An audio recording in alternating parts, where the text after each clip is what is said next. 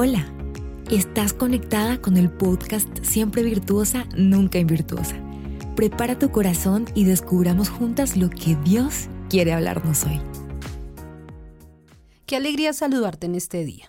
Hemos llegado a un momento crucial. Hoy voy a hablar de la mujer seductora.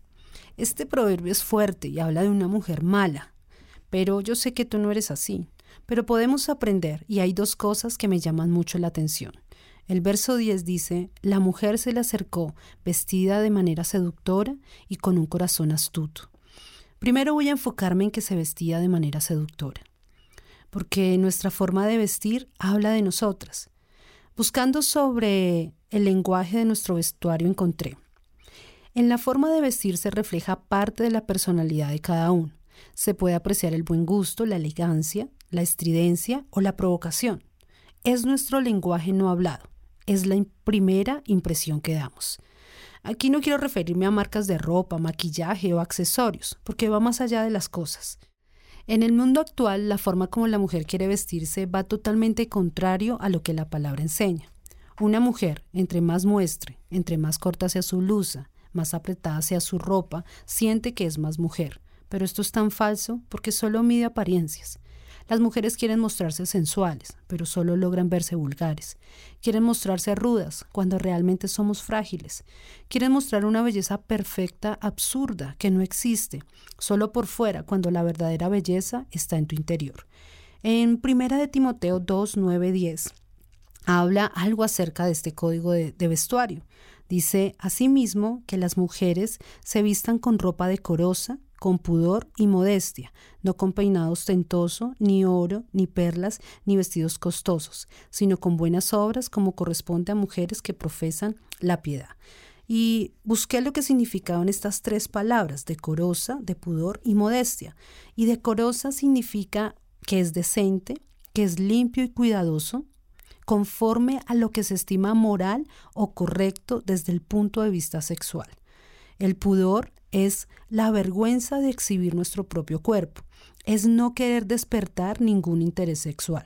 Y la modestia es el cuidado en el comportamiento para que no se vea libre o provocativo. ¡Wow! Solo esas tres palabras y ya nos hablan muchísimo acerca de las mujeres, en la forma como nosotras debemos vestirnos. Debemos estar muy atentas de que nuestra ropa y nuestra forma de vestir nunca vayan contrario a lo que enseña la palabra. Lo segundo que vimos o que encontramos en este versículo es de, o que decía es corazón astuto. La mujer se le acercó con un corazón astuto. Pero ¿qué significa astuto? Es una persona hábil para engañar o que tiene la capacidad de lograr un fin de manera artificiosa. ¡Wow! Es algo fuerte.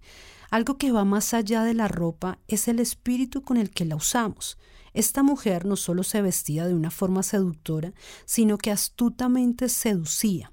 Como mujeres debemos tener mucho cuidado porque la mujer ejerce una gran influencia sobre el hombre. Nosotras podemos convertirnos en piedra de tropiezo para los jóvenes o aún para hombres casados. Ya es difícil el mundo en el que estamos, donde las mujeres no se visten, sino se desvisten para salir a la calle, como para que en el círculo cristiano los hombres tengan que seguir luchando. Esto también es sabiduría. Aquí entra a jugar mucho la actitud.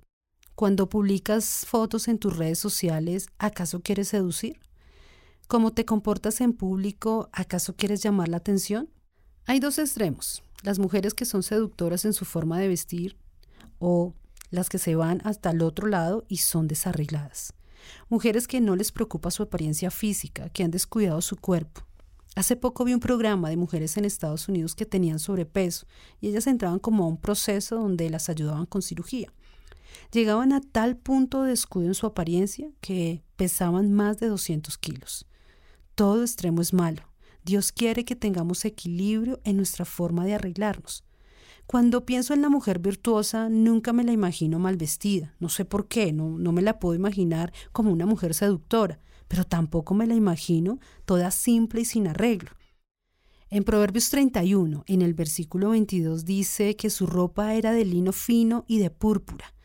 Yo me imagino a una mujer vestida apropiadamente y con la mejor actitud.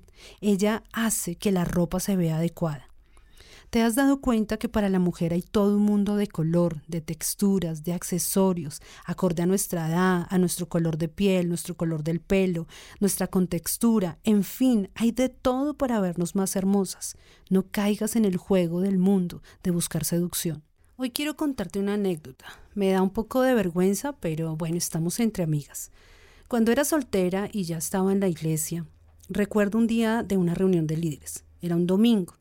Desde que llegué a la iglesia siempre he tenido claro que debemos arreglarnos muy bien cuando vamos a la iglesia.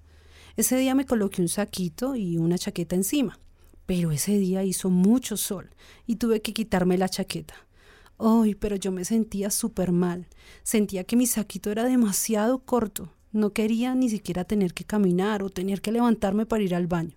La verdad, ese día se me hizo súper largo. Cuando llegué a la casa, me sentía muy acusada.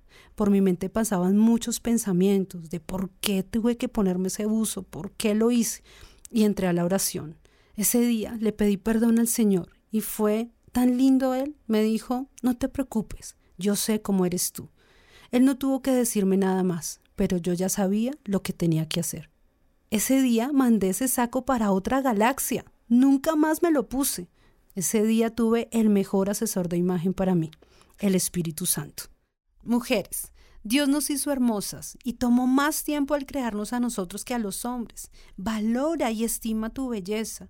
Dios quiere hermosearte todos los días, pero tengamos algo claro, que cada día queramos agradar a Dios en nuestra forma de vestir. Fue un gusto haber estado contigo hoy. Nos escuchamos mañana. Gracias por ser parte de esta gran aventura de cambio. Dios aún tiene mucho más para nosotras. Conéctate diariamente con nuestro podcast.